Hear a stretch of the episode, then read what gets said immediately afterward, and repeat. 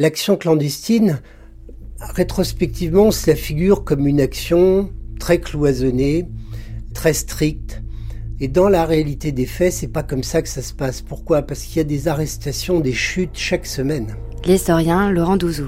Parce que quand on arrête quelqu'un, eh ben, on, trouve souvent une valise, quelques documents, et donc ensuite les, les, services de renseignement de Vichy ou des Allemands vont travailler à partir de ces documents, et donc petit à petit les taux se resserrent autour d'un certain nombre de gens, dont Moulin. Et donc c'est vrai que dans ces courriers, on a cette idée qui revient que c'est pas vraiment quelle est son espérance de vie clandestine. Il se sent en danger. Alors on change les pseudonymes, on change les adresses, on change les boîtes aux lettres. Mais enfin, petit à petit, on se dit bien qu'il y a un gars qui s'appelle Rex et qui joue un rôle absolument éminent et qui est l'envoyé du général de Gaulle. Il est sans arrêt sur le fil du rasoir. Plus on avance euh, après son retour en mars 43, plus euh, on sent que son, son autonomie, sa marge de liberté se restreint. Et lui le dit euh, noir sur blanc. Et il le dira dans une lettre, ses dernières lettres au général de Gaulle du 15 juin 1943, après l'arrestation du général de Lestrin, patron de l'armée secrète, de la façon la plus claire qui soit. C'est-à-dire, le danger est permanent.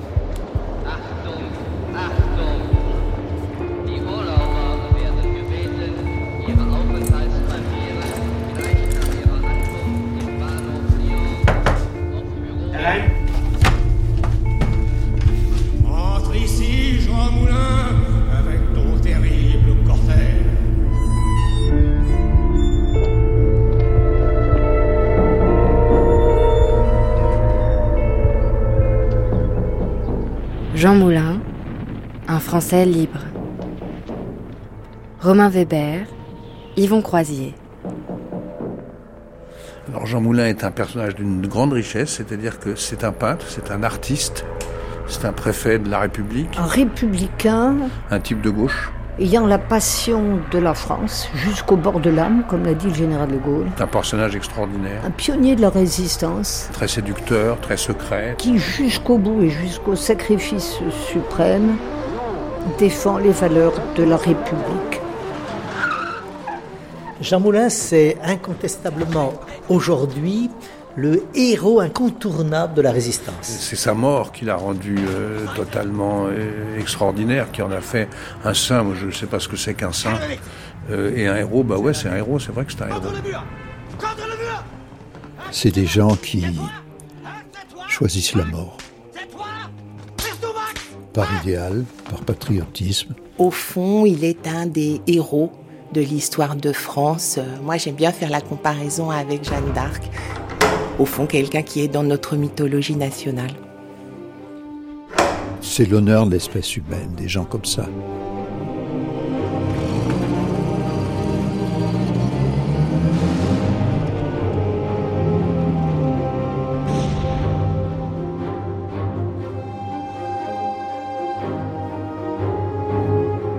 Épisode 4 Le martyr.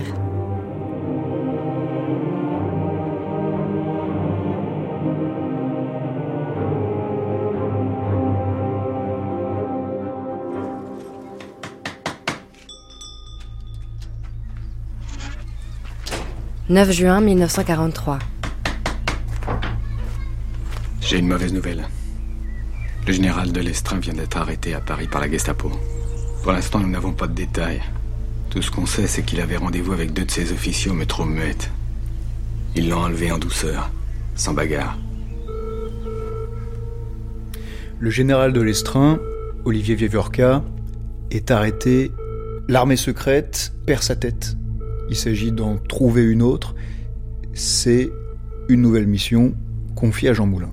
Et donc Jean Moulin va organiser à Caluire une réunion extrêmement importante. Et cette réunion extrêmement importante a pour objectif notamment de désigner un nouveau chef.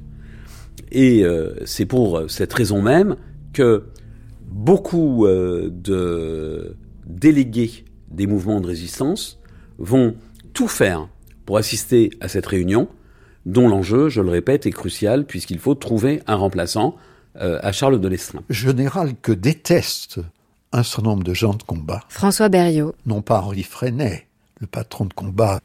Mais les adjoints de Freinet disent nous ne donnerons rien de l'Estrin. Vidal, on l'appelle Vidal. Nous ne donnerons rien à Vidal.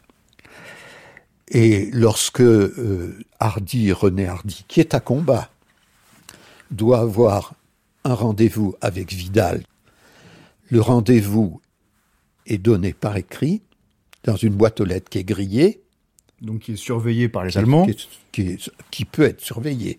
On ne sait pas si elle l'est, ils ne pouvaient pas tout faire. Ils sont 3000 policiers allemands, ils ne sont pas plus. Hein. Ils ne peuvent pas tout faire. Sans l'aide de la police de Vichy, ils n'auraient pas obtenu ce qu'ils ont obtenu. Mais euh, le rendez-vous est donné dans une boîte à lettres qui est criée et il est donné en blanc. C'est-à-dire décrypté. Décrypté.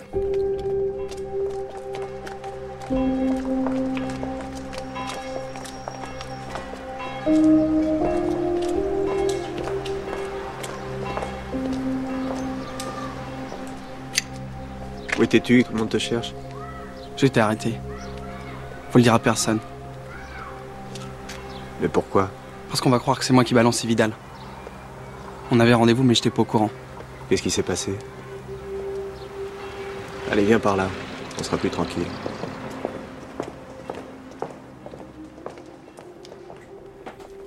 Archives nationales, avec vous, Laurent Douzou, qui est historien de la Seconde Guerre mondiale.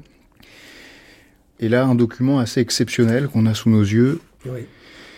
C'est la dernière lettre écrite par Jean Moulin au général de Gaulle. Oui, c'est un, un, document vraiment important parce qu'il est daté du 15 juin 43. Euh, c'est donc la dernière missive envoyée par Moulin de Gaulle, mais là c'est pas un câble, c'est une lettre manuscrite parce qu'il a à dire au général de Gaulle des choses difficiles et il entend les dire le plus clairement du monde. Mon général, notre guerre à nous aussi est rude j'ai le triste devoir de vous annoncer l'arrestation par la Gestapo à Paris de notre cher Vidal. Les circonstances, une souricière dans laquelle il est tombé, les causes, permettez-moi d'exhaler ma mauvaise humeur, l'abandon dans lequel Londres nous a laissés en ce qui concerne l'armée secrète. Il y a trois semaines, je vous ai adressé à ce sujet un câble appelant votre attention sur le tragique de la situation et sur la responsabilité grave que prenait la France combattante en refusant de nous envoyer le personnel demandé. Aura-t-il fallu que le pire arrive pour que des mesures soient prises? C'est l'armée secrète qu'il faut sauver. Je vous en supplie, mon général, faites ce que j'ai l'honneur de vous demander. Votre profondément dévoué Rex. Je m'excuse de la forme de cette lettre que je vous écris in extremis avant le départ du courrier. Donc c'est une lettre qui est intéressante parce qu'elle est à la fois d'une loyauté parfaite à l'égard du général de Gaulle et j'allais dire elle est un tantinet impertinente. C'est-à-dire qu'il franchit là une ligne que d'ordinaire il franchit pas et il dit par exemple, permettez-moi d'exhaler ma mauvaise humeur. À la fin, il s'excuse même de ce qu'il a pu dire. Tout ça pour dire, au fond, il y a vraiment une situation d'urgence et il tire la sonnette d'alarme. On a l'impression que des gens dans leur bureau à Londres ne se rendent pas vraiment compte des dangers que courent sur le terrain en France métropolitaine les gens qui leur écrivent et qui leur demandent des, des moyens très précis.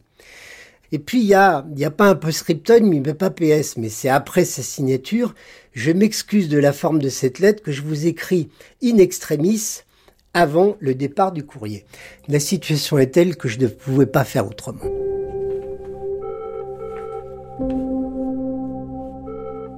Raymond Aubrac, de Libération Sud.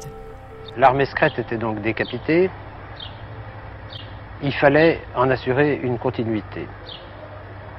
Jean Moulin m'avait demandé d'assurer l'intérim jusqu'au moment où le comité du général de Gaulle aurait nommé un nouveau commandant de l'armée secrète. Donc, euh, j'avais donné mon accord.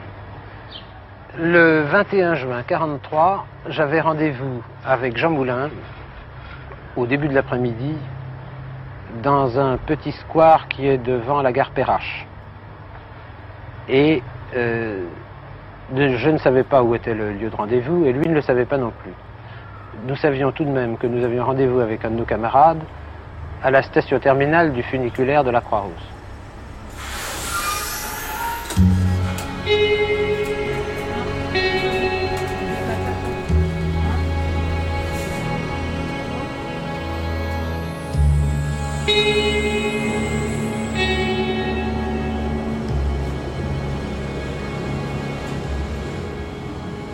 On se trouve à Lyon avec vous, Marie-Liesse Zambeau. Vous travaillez pour le Centre d'histoire de la résistance et de la déportation, CHRD. Ici, dans ce petit square, on est devant euh, ce qui était le funiculaire de la Croix-Paquet, qui monte euh, sur une colline, la colline de la Croix-Rousse, qui est à Lyon ce qu'on appelle euh, la colline qui travaille, c'est ça? Exactement, colline où étaient installés les canuts, les ouvriers de la soie au 19e siècle. Et donc, donc voilà, en opposition à l'autre colline de Lyon, Fourvière, celle qui prie, qui priait. Et c'est ici que Jean Moulin se rend cette journée du 21 juin 1943. Est-ce que vous pouvez nous aider à reconstituer son itinéraire, sa journée? Ce 21 juin Exactement, donc cette, cette, journée du 21 juin, hein, euh, Jean Moulin a fait une, réunion qui est assez exceptionnelle parce que c'est huit résistants, tous euh, assez importants, qui vont se retrouver donc dans la, à Caluire, à côté de Lyon, dans la maison du docteur Dugoujon. Euh, le matin du 21 juin, il commencera par se rendre au siège de France d'abord. C'est là que se trouve euh, un résistant qui s'appelle le colonel Schwarzwald, pressenti pour prendre la suite du général de l'Estrin. Il le prévient que son secrétaire viendra le chercher en début d'après-midi euh, pour l'emmener au lieu de la réunion, puisque bien évidemment, hein, comme pour toute réunion dans ces cas-là, les personnes qui connaissent euh, le lieu exact sont extrêmement euh, peu nombreuses et on arrive par petits groupes, on se retrouve, on arrive par petits groupes. Après ça, il va aller sur la place Carnot, là où il retrouve Raymond Aubrac. Ils ont rendez-vous ici justement à Croix-Paquet avec le colonel Schwarzwald qui doit être amené par l'assistante Jean Moulin. Ils arriveront donc ensuite jusqu'à Caluire avec une demi-heure de retard au rendez-vous.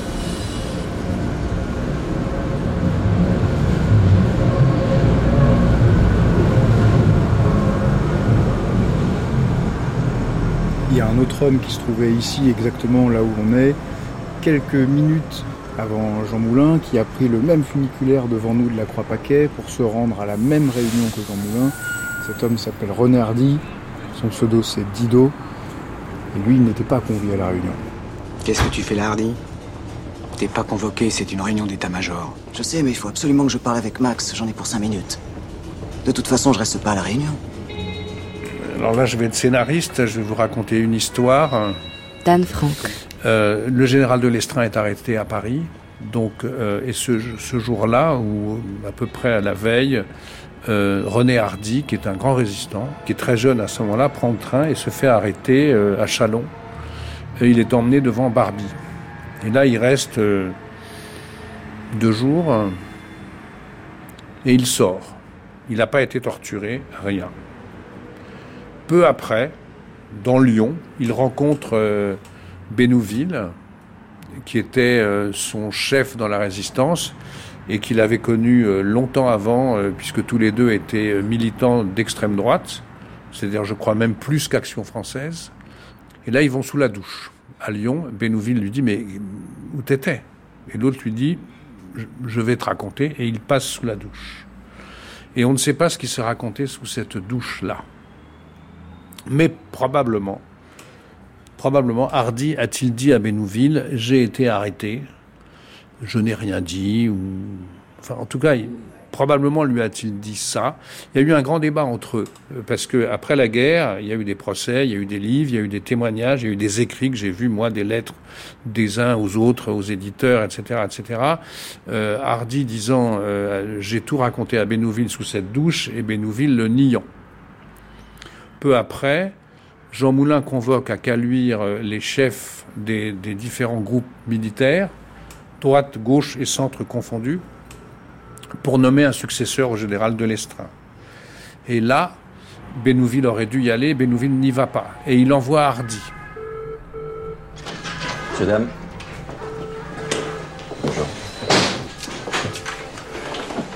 Tu as vu Max Il organise une réunion lundi 21 avec les chefs militaires des mouvements pour trouver un remplaçant à Vidal. Faut y aller. Toi? Non, moi je peux pas. Mais toi et Dido. Moi, je suis convié, pas Dido. Je veux qu'il y aille quand même. Max n'a pas demandé à Dido de venir. Je m'en fous. Cette réunion est décisive. Il faut contrer Max et nommer un homme à nous à la place de Vidal. Donne l'ordre à Dido d'aller à cette réunion. Personnage très important, Hardy. Un résistant très très important. François Berriot. Qui a fait de la prison dans des conditions très dures à Toulon parce qu'il a voulu partir à, en Angleterre qui s'est fait arrêter. Qui ensuite euh, entre à combat et devient le chef de la résistance pour toute la SNCF.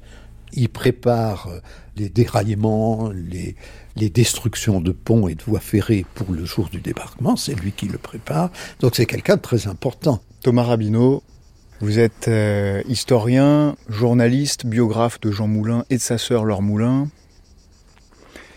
Qu'est-ce qu'il faisait à la réunion de Caluire, René Hardy Il a été euh, invité, entre guillemets, par Pierre Bénouville, qui était euh, le responsable militaire du mouvement combat. Pierre Bénouville, c'est un personnage qui est quand même assez spécial, puisque bon, il, vient de l'extrême droite, monarchiste, il a frayé euh, plus ou moins avec la cagoule dans les années 30. En 1940, 41, 42, c'est un pétainiste convaincu, il publie dans un journal qui s'appelle L'Alerte, qui est financé par le maréchal Pétain, et quand il bascule dans la résistance, fin 42, il travaille pour un réseau qui s'appelait le réseau Carte, qui était un réseau anti-gaulliste et anticommuniste. Et euh, c'est Bénouville qui demande à Hardy de se rendre à la Réunion, étant donné que Aubry était peut-être un peu timoré. Ils ont dit bon ben vas-y avec Hardy parce que Hardy, lui, euh, il pourra faire valoir notre point de vue. Est-ce que Bénouville, qui a invité Hardy à cette réunion, savait qu'il avait été arrêté? Il le savait, mais ça, il ne l'a dit qu'à la toute fin de sa vie. Bénouville, qui a témoigné au procès de Hardy en 1947 et 1950, a prétendu le contraire. Donc, il a, euh, il n'a pas dit la vérité alors qu'il était sous serment.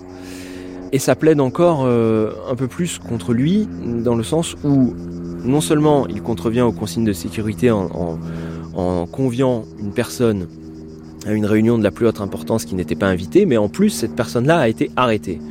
Et quand quelqu'un a été arrêté, puisque c'est Hardy lui-même qui l'avait confié à Bénouville, la, la sécurité veut qu'on garde ses distances avec lui parce qu'il peut avoir été suivi ou il peut avoir été retourné et être devenu un contre-agent. Donc Bénouville, au mépris de toutes les règles élémentaires de prudence, l'envoie à Caluire. Mais lui se garde bien d'y aller. Et ça aussi, ça fait partie des questions qu'on peut se poser. Alors il était en plein dans les préparatifs de son mariage à ce moment-là. Bénouville se mariait et donc il ne pouvait pas assister à la réunion de, de Caluire.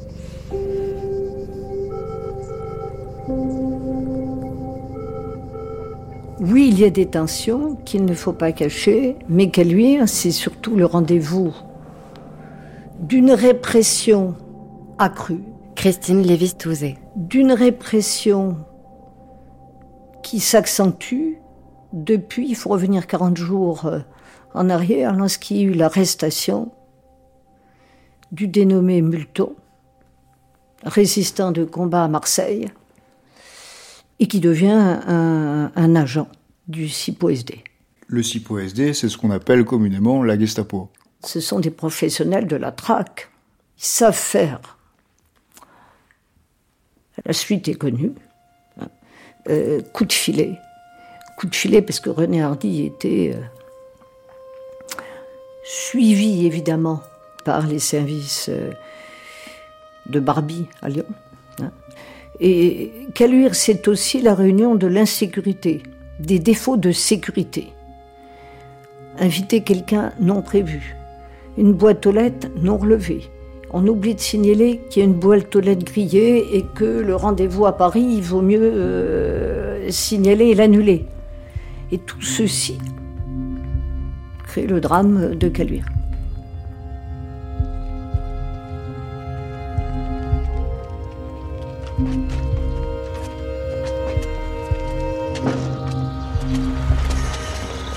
Prenez le tramway 33 pour Caluire, vous descendez place de Castellane, c'est la maison du docteur Dugoujon. Je vous attendrai là. Très bien. Banlieue de Lyon, Dorian Perrussel, Caluire. On est devant le mémorial Jean Moulin. qui en 1943 était la villa du docteur Dugoujon. Qui était-il ce docteur Dugoujon? Eh le docteur Dugoujon, c'était un médecin de Caluire-et-Cuire, quelqu'un d'engagé dans la résistance, mais sans faire partie d'un mouvement quelconque. Euh, notamment, il avait fait plusieurs euh, faux certificats médicaux pour des, jeunes qui ne voulaient pas partir au STO. Et puis, il avait dans ses contacts aussi plusieurs euh, hauts résistants, comme André Lassagne ou encore Raymond Braque. On vous suit, Dorian Perrussel, dans la villa du docteur Dugoujon.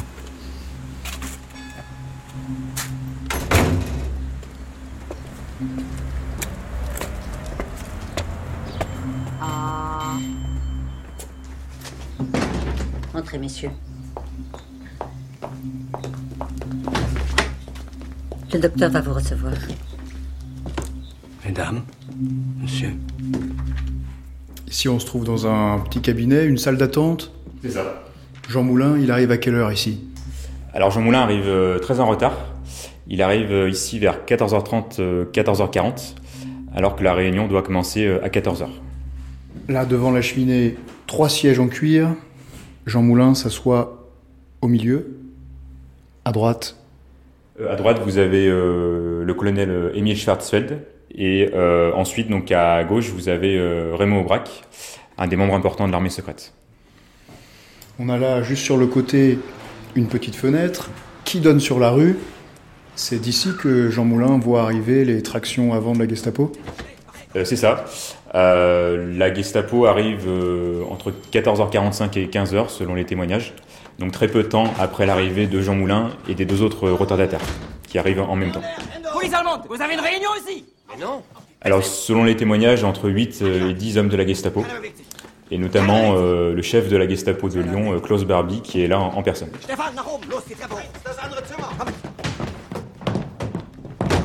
Alors Contre le mur Contre le mur Hein, qui c'est Max C'est toi Hein, c'est toi Max C'est toi Non, oh, toi Hein, qui c'est Max Qui c'est Max Il y a un point important à souligner, c'est que, étant donné que Jean Moulin et Raymond Braque se trouvent dans la salle d'attente, au départ, ils sont considérés comme des patients. À la différence des euh, cinq autres résistants qui étaient arrivés euh, à l'heure, qui avaient pu monter au premier étage et qui sont immédiatement soupçonnés comme des résistants. Vous nous montrez Oui, suivez-moi.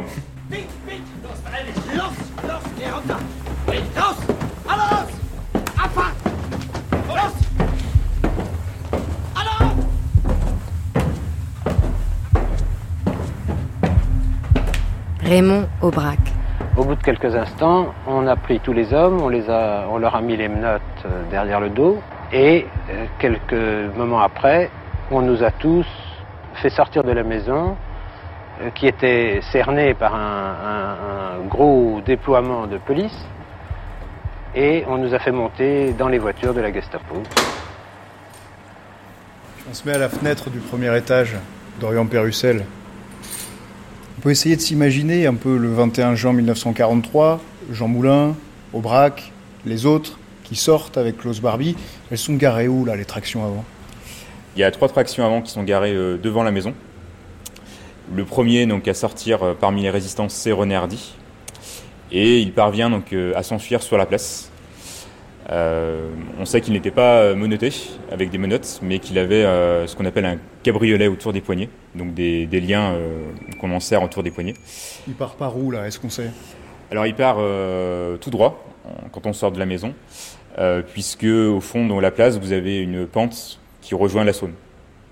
Et Hardy, étant donné qu'il est en activité dans, la résistance dans la région euh, connaissait très bien Caluire et Cuire.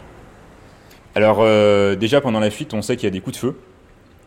Selon la plupart des témoins, donc la Gestapo tire à côté, euh, volontairement ou non, on ne sait pas réellement. mais ensuite, Hardy se cache chez des amis. Il est retrouvé par la police française. Il se trouve qu'au moment de son arrestation, il est, blessé. Donc on ne sait pas s'il a été blessé pendant sa fuite euh, sur la place devant la maison euh, du docteur Dugoujon, ou s'il s'est aussi euh, tiré une balle dans le bras pour rendre sa fuite plus, crédible. Il est remis aux autorités allemandes, emmené ensuite à l'hôpital de la Croix-Rousse, d'où il s'évade en sautant par une fenêtre. Et il est finalement arrêté en décembre 1944, Et étant donné qu'il y avait des soupçons de trahison euh, concernant Hardy sur l'arrestation de Jean Moulin, il est jugé pour, euh, trahison. Mais euh, les procès qui ont été euh, faits à l'époque n'ont pas euh, répondu à toutes les règles euh, juridiques nécessaires. On, on peut parler en fait de procès politiques très probablement truqués. Thomas Rabineau. Des témoins clés qui avaient été arrêtés dans le cadre d'autres affaires, mais qui pouvaient témoigner de la culpabilité de Hardy, ont été exécutés avant le procès, avant qu'ils ne puissent témoigner. Il y a des pièces du dossier qui n'ont pas été versées à l'instruction. Hardy a menti pendant son premier procès en 1947 et euh, il a fini par être acquitté au bénéfice du doute. Euh, il y a un nouveau procès en 1950 et là encore, le procès est entaché d'irrégularité. C'est ce qui a abouti cette fois à la relaxe de Hardy, mais à la minorité de faveur, c'est-à-dire que euh, il a été condamné par quatre juges sur sept, mais étant donné la configuration du tribunal, qui est un tribunal militaire, il en fallait cinq. Donc il y a une voix qui a fait défaut, et c'est cette voix-là qui a permis à Hardy d'en réchapper. Alors, ce qu'on reproche à René Hardy, ce qu'on peut reprocher à René Hardy, François Berriot, c'est qu'il soit allé à la Réunion, alors qu'il avait été arrêté une première fois par Barbie. Barbie lui a tenu le discours euh, euh, de l'anticommunisme. Vous êtes un arien, vous n'êtes pas un juif, vous voulez pas la victoire des communistes, on est à la veille de la fin de la guerre, il faut qu'on s'entende, etc. Et puis il l'a fait chanter également à propos de sa fiancée. Parce qu'il a trouvé dans la veste de Hardy une lettre extrêmement passionnée de Lydie Bastien. Sa fiancée. Et il a dû lui dire, euh, vous savez ce qui se passera. euh, bon, c'était, c'était l'arrestation, c'était le viol, etc. hein. Peut-être aussi, on n'est pas sûr que Lydie n'ait pas eu des liens avec les Allemands aussi. C'est un personnage complexe. On ne sait pas. Donc, ils l'ont fait chanter aussi comme ça.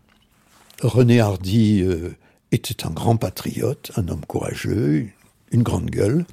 Il a pensé qu'il allait pouvoir manœuvrer. Mais on lui a demandé, des gens de combat lui ont demandé avec insistance d'aller à la Réunion. Et la Gestapo le suivait? La Gestapo le suivait. Hardy est un résistant sincère qui s'est fait piéger par Barbie.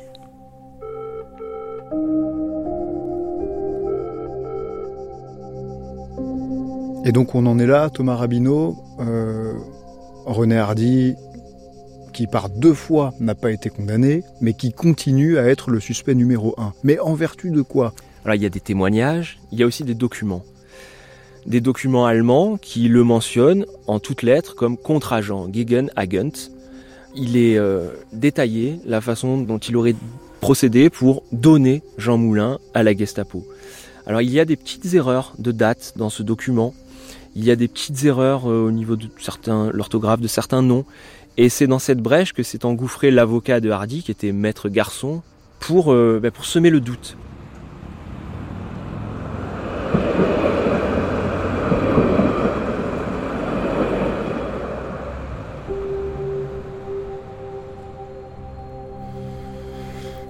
Au 14 avenue Berthelot, dans le 7e arrondissement de Lyon, on est avec vous, Isabelle Doré-Rivet, directrice du CHRD, le Centre d'histoire de la résistance et de la déportation, dans un endroit euh, un peu particulier. Certains visiteurs ici disent que l'endroit est, est hanté.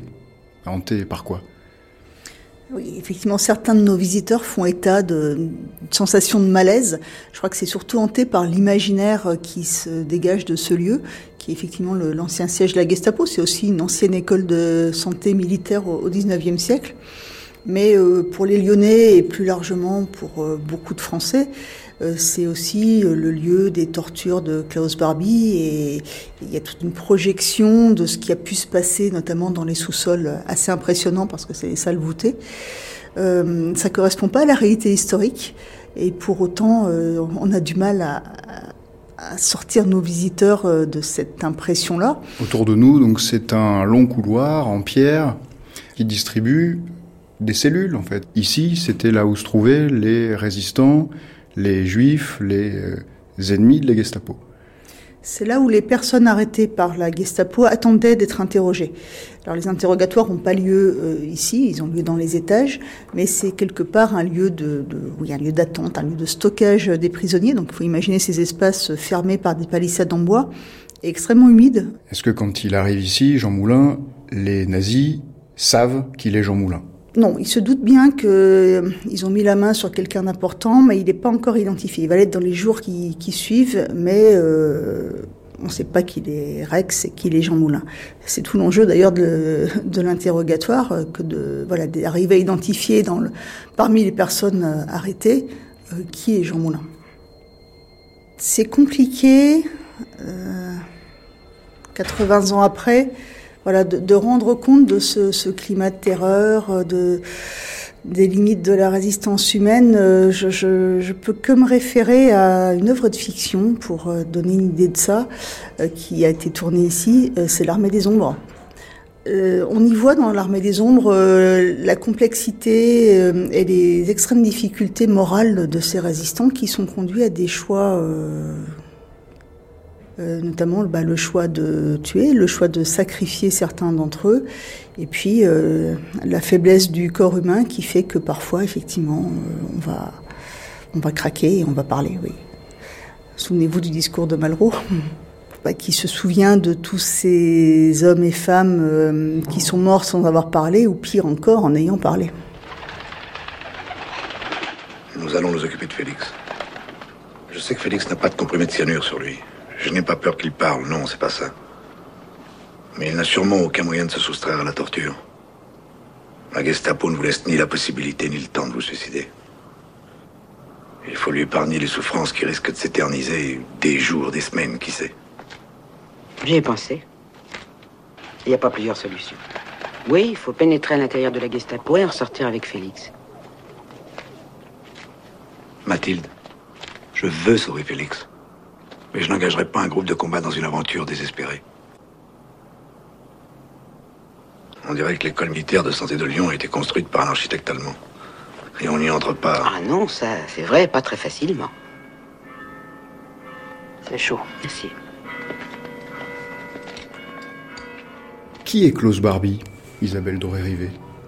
Klaus Barbie, c'est quelqu'un qui n'a pas un grade forcément euh, très élevé. C'est quelqu'un qui arrive euh, à une date qu'on a un peu de mal à, situer euh, début 43 dans, dans ce lieu et qui, arrivé ici, va avoir à cœur de traquer les résistants considérés comme ennemis du Reich parce qu'ils combattent l'armée allemande et les populations juives il est notamment connu pour avoir euh, envoyé chercher les 44 enfants euh, d'Isieux, euh, donc à peu près 80 km à, à l'est de Lyon, euh, le 6 avril 1944. Aucun d'eux ne, ne, reviendra. Euh, et c'est bien l'idée d'ailleurs d'un génocide, c'est de tuer les enfants notamment. Euh, c'est un des chefs d'inculpation du procès de Klaus Barbie, parce que ce Klaus Barbie qui a terrorisé euh, l'agglomération lyonnaise et bien au-delà en 43 et 44 euh, sera jugé à Lyon en 1987. Pourquoi autant de temps après? Encore fallait-il le retrouver. Et il a fallu toute l'obstination de, de, Serge et Beate Klarsfeld pour retrouver sa trace, le faire extrader euh, et faire en sorte qu'il soit le premier à être jugé pour crime contre l'humanité en France Robert Badinter, qui est-il Klaus Barbie?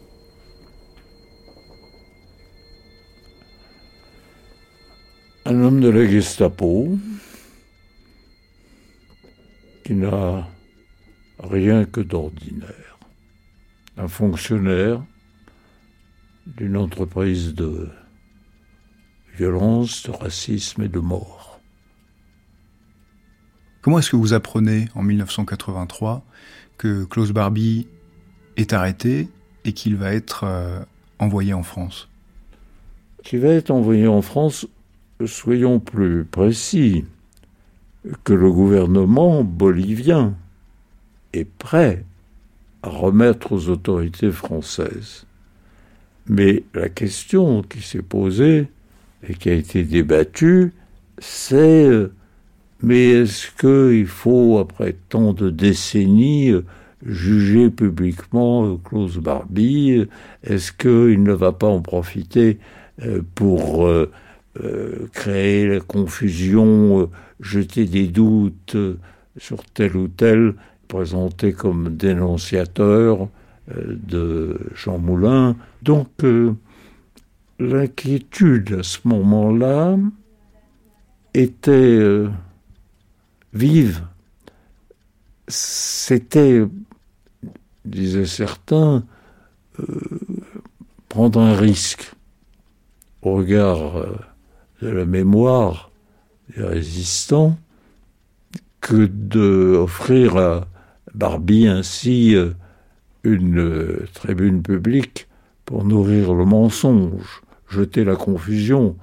Bref, les prudents, les habiles étaient plutôt partisans de ne pas juger publiquement Barbie. Moi, j'avais l'attitude exactement inverse. Et je l'ai dit au Conseil des ministres. C'est très simple. Barbie est un criminel contre l'humanité. Les crimes contre l'humanité sont imprescriptibles. Au nom de quoi pourrions-nous refuser que justice se fasse et que le procès soit public Et je dois dire que le président euh, Mitterrand dit euh, le garde des Sceaux a raison, c'est l'assassin de Moulin, c'est un auteur de crimes contre l'humanité, notamment les enfants des yeux, il faut le juger, le juger publiquement selon nos lois. Euh, c'est comme ça que Barbie euh, a été livré à la France.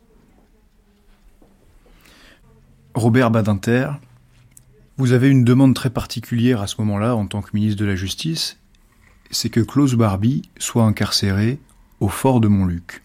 Montluc, c'est une vieille prison euh, euh, avec des immeubles autour, au cœur de la ville. Il y avait euh, des possibilités que soit un des parents des victimes de Barry ou euh, simplement un faiseur de justice autoproclamé l'abatte. Le personnel pénitentiaire à juste titre, disait c'est imprudent, mais j'ai dit non. Il faut que, pendant quelques jours, il soit là où il a torturé ses victimes. Et d'où ces victimes sont parties, les uns pour le peloton d'exécution, les autres pour le camp de déportation dont beaucoup ne sont pas revenus. Il faut. C'était peut-être une exigence euh, morale, mais elle était très présente. Il faut que l'assassin revienne sur les lieux du crime et qu'il médite le crime, environné par ces murs qu'il avait tant, tant, tant peuplés.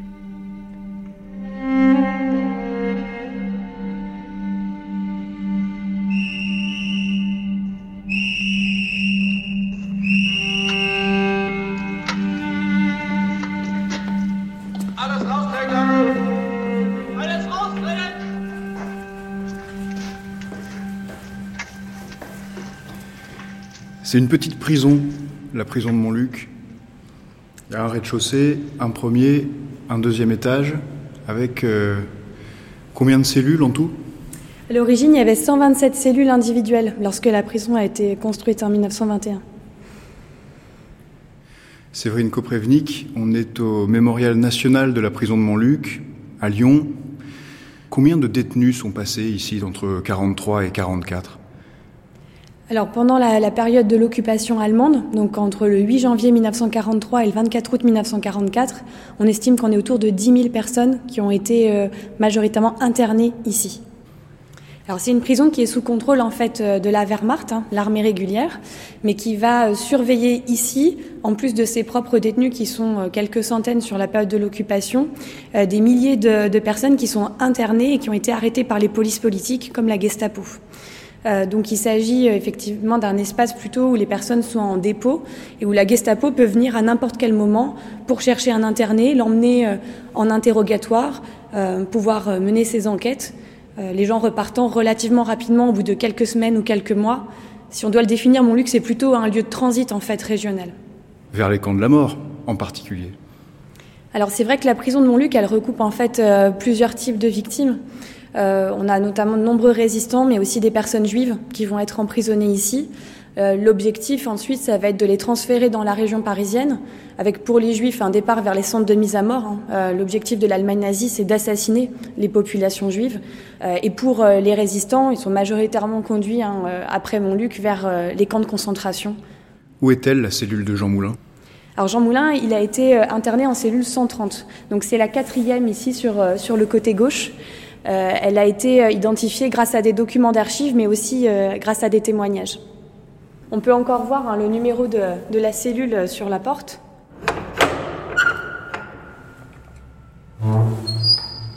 Mais il faut savoir donc que Jean Moulin n'est pas passé ici sous son nom de, Jean Moulin en fait. À l'époque, c'est le, le, détenu Jacques Martel qui a été officiellement interné ici. Jacques Martel, décorateur, c'est ça? Tout à fait né à Piquigny dans la Somme. Donc c'est euh, l'identité qu'il va euh, décliner au moment de, son arrestation et qu'il va euh, conserver à, la prison de Montluc, même si au bout de, deux jours, les autorités allemandes savent qu'elles ont affaire à un chef de la résistance important. Combien de jours est-ce qu'il reste ici à Montluc, Jean Moulin? Alors la, date de son départ est difficile à déterminer avec exactitude. On sait qu'il est arrivé le jour de son arrestation, le 21 juin 1943. On estime que son départ a dû se faire fin juin, début juillet. Euh, vous avez des historiens comme Pierre Azema qui euh, indiquent que ce serait sans doute le 28 juin euh, qu'il quitte la prison de Montluc. Donc c'est entre une semaine et dix jours finalement d'internement ici. Ma cellule ne mesurait pas 3 mètres sur 2. Le mobilier en était des plus simples, un cadre de bois supportant la paillasse, deux couvertures. Dans un renfoncement près de la porte, un seau hygiénique, enfin scellé dans le mur une tablette de pierre. C'est sur cette tablette que j'ai réussi à grimper pour atteindre la fenêtre. Alors c'est une cellule qui fait environ 4 mètres carrés, 2 mètres 20 sur 1 mètre 80, avec un fenestron assez haut qu'on peut qu'on peut pas atteindre comme ça, euh, une tinette. Euh, et, alors oui, la tinette, c'est un seau hygiénique qui était utilisé euh, par, euh, par les prisonniers et qui devait aller vider en fait euh, à l'extérieur. causant ben, des problèmes d'odeur dans les cellules et puis les prisonniers parlent également de punaises hein, qui grouillent un peu partout dans ces espaces.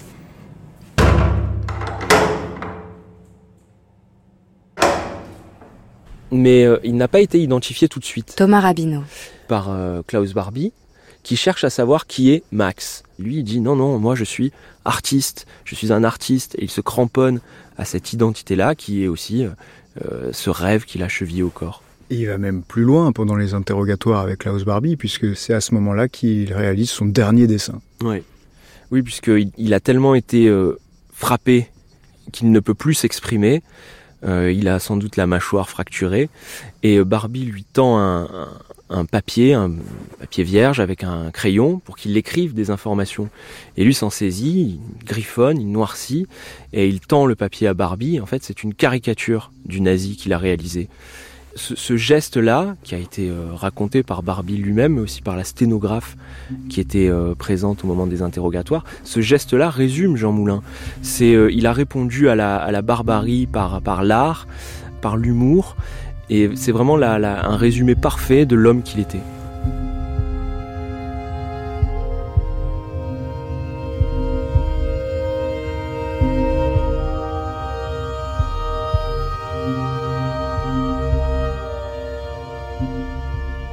Cet homme, qui est allé à Londres à deux reprises, a dû revenir avec sa capsule de cyanure. C'est une capsule en caoutchouc. Vous la croquiez, et euh, c'était extrêmement violent. La mort était très très douloureuse. Mais vous tombiez dans le coma presque immédiatement. Vous ne pouviez plus parler. Or Moulin euh, ne l'avait pas, sa pilule. Moulin ne l'avait pas parce que Moulin avait très très bien pris ses précautions en cas d'arrestation.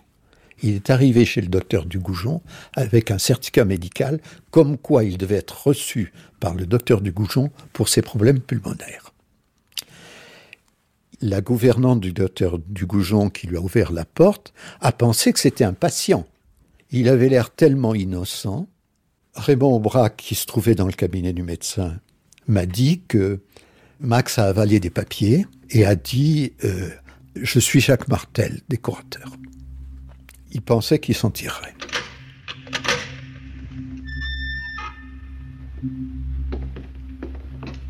Lève-toi. Le mémorial national de la prison de Montluc, dans chacune des cellules, a affiché une photo d'un détenu, d'une famille de détenus. Dans cette cellule-là, c'est la photo de Klaus Barbie. Oui, alors vous aurez remarqué qu'il y a un sens de visite qui est indiqué et qui permet aux visiteurs de voir l'ensemble des portraits des victimes et effectivement en dernier de se confronter à un portrait qui a contresens de tous les autres. Euh, et c'est la photo de Klaus Barbie, mais de Klaus Barbie emprisonné sur le lieu de ses crimes à son arrivée en France euh, en février 1983. Il y a à la prison de Montluc une euh, cellule qui était celle de Aubrac. Et Aubrac m'a raconté que tous les matins, vers 10-11 heures, SS faisait descendre à coups de botte Moulin qui ne tenait plus sur ses jambes et qui roulait dans l'escalier marche après marche. Et puis euh, il le redressait et l'emmenait se faire interroger et torturer par Klaus Barbie. Ça, c'est l'immense héroïsme de la résistance. N'a jamais parlé, bien sûr.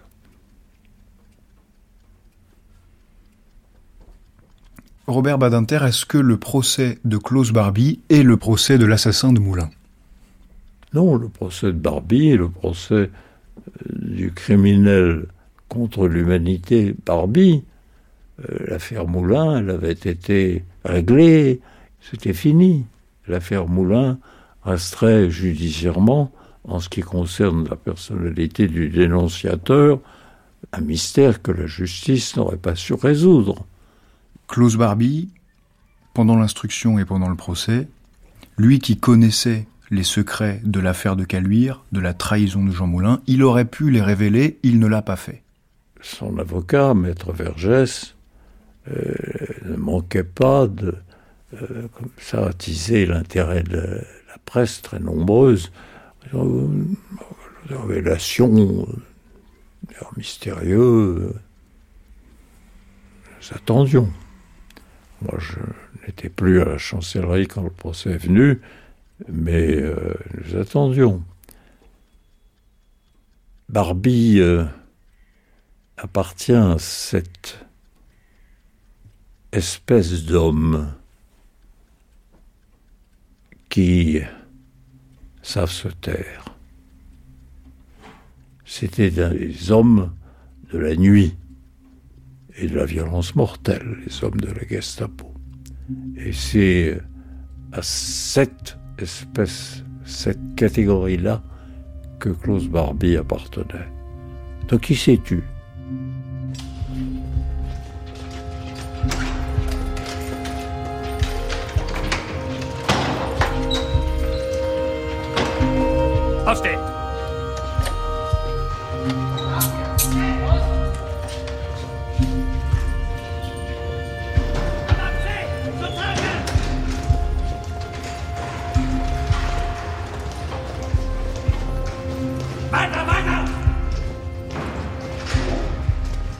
Barbie sait que dans le lot de ces résistants, il y a en, effet l'unificateur de la résistance, le chef, un des chefs de la résistance. Et euh, en fait, c'est euh, manifestement Henri Aubry qui lui cède sous la torture. Et euh, personne après-guerre ne, lui en fera le reproche, parce qu'il subit les pires sévices et il finit par désigner qui est Max parmi les prisonniers du fort Montluc. Alors il est, il est, il est torturé, très violemment. Et on se situe probablement autour du 25-26 juin 1943. Ça dure un certain temps et euh, à la fin du mois, il est transféré à Paris au siège de la Gestapo. Et euh, Barbie essuie des reproches assez sévères puisque c'est très difficile d'interroger un homme qui a été aussi violenté et qui est blessé. Mais pour autant, son martyr continue. Et euh, c'est le, le, 7 euh, juillet qu'il décision est prise de le transférer en Allemagne pour continuer les interrogatoires, cette fois au siège de la Gestapo à Berlin. Et euh, donc le, le 8 juillet, il, est, il embarque dans un train depuis la gare de l'Est, direction Berlin, quand un, infirmier se rend compte que l'homme qui est allongé sur la banquette ne respire plus et euh, il constate qu'il a beaucoup souffert, qu'il a reçu beaucoup de coups. Et donc il va être euh, soustrait à la vue des autres passagers du train et euh, déposé dans une pièce de la gare où là son décès est constaté et il y a de fait un acte de décès en allemand qui, stipule en toutes lettres la mort de cet homme. Cet homme, c'est Jean Moulin. À partir de là, il est renvoyé en France, son corps est incinéré. Et euh, il y a donc là aussi un document avec euh, le numéro d'urne. Tout concorde pour dire que euh, les cendres qui sont dans cette urne sont celles de Jean Moulin. Il est probablement mort près de Francfort-sur-Maine. Et puis ramené au, au Père Lachaise et, et crémation. Balade de celui qui chanta dans les supplices. Louis Aragon, 1944. Et s'il était à refaire, je referais ce chemin. La voix qui monte des fers dit Je le ferai demain. Je meurs et France demeure, mon amour et mon refus. Oh, mes amis, si je meurs, vous saurez pourquoi ce fut. Ils sont venus pour le prendre, ils parlent en allemand.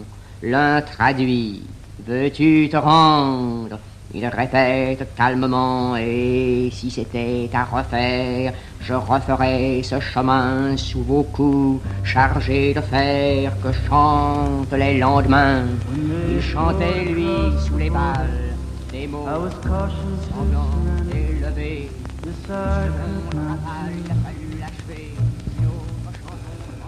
I took my gun and vanished.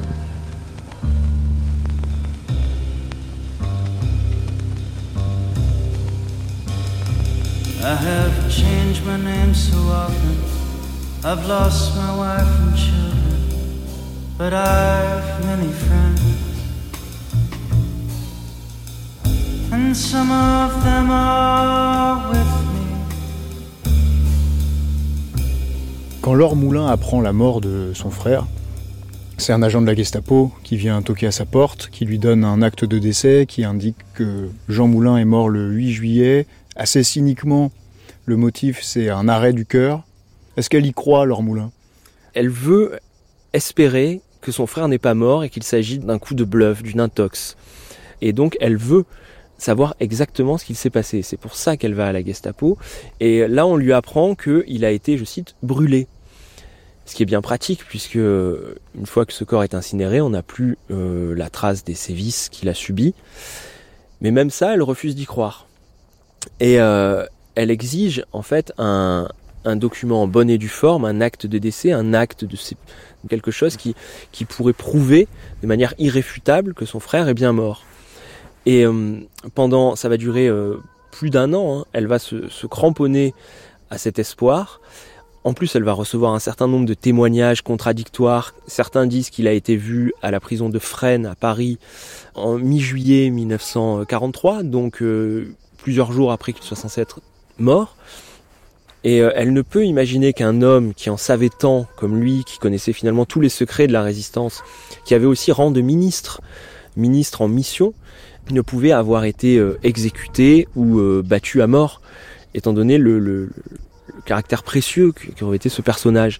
Donc elle, elle va enquêter pendant très longtemps et c'est seulement quand elle va recueillir le témoignage de l'ambulancier qui vient récupérer le corps de son frère en gare de Metz, et également euh, une attestation de sépulture du cimetière de l'Est parisien qui euh, mentionne euh, des références qui correspondent totalement à ce qu'elle a pu trouver auparavant, que là, elle finit par admettre ce qui s'est passé. Mais pour autant, elle, n'arrive pas à le, dire à sa propre mère, qui refuse aussi de le croire. Et Laure ne veut pas être celle qui annonce à sa mère la mort de son deuxième fils, de son dernier fils. Et finalement, c'est la préparation d'un hommage dédié à Jean Moulin à Béziers, qui la pousse à, le lui dire en 1945.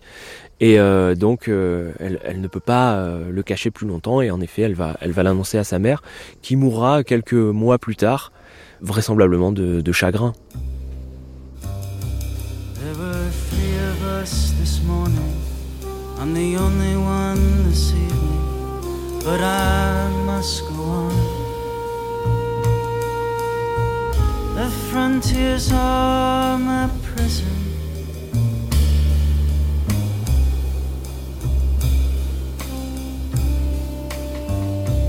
Oh, the wind, the wind is blowing. Through the graves, the wind is blowing.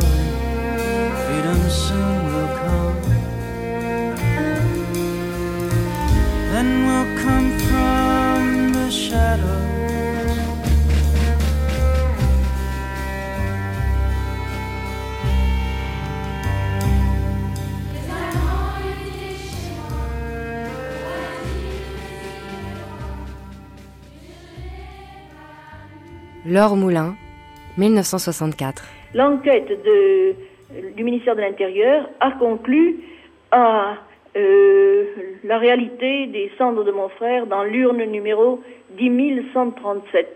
Moi-même, j'ai trouvé une pièce qui m'a paru très importante dans le cabinet du conservateur du Père Lachaise. Un ordre de la police allemande à la police française d'aller retirer le corps d'un Français inconnu à la gare de l'Est le soir à 18h et de le faire incinérer immédiatement. Pour moi, il n'y a pas de doute parce que cette note porte en, haut le numéro 10137. L'urne 10137, c'est celle que le Panthéon recevra demain, marquant pour l'éternité à Jean Moulin, dit Max, sa place parmi les hommes à qui leurs vertus ont mérité de s'asseoir à la table des dieux.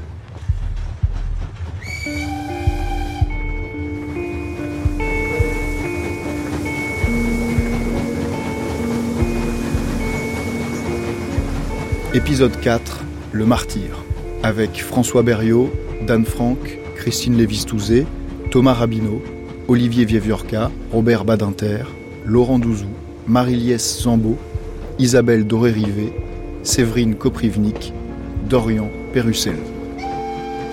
Jean Moulin est interprété par Charles Berling. Avec des extraits d'un Condamné à mort s'est échappé de Robert Bresson, de Lucie Aubrac, de Claude Berry, de Jean Moulin d'Yves Boisset. Merci au Centre d'histoire de la résistance et de la déportation, au Mémorial national de la prison de Montluc et au Mémorial Jean Moulin de Caluire-et-Cuire. Jean Moulin, un Français libre, une grande traversée de Romain Weber et Yvon Croisier.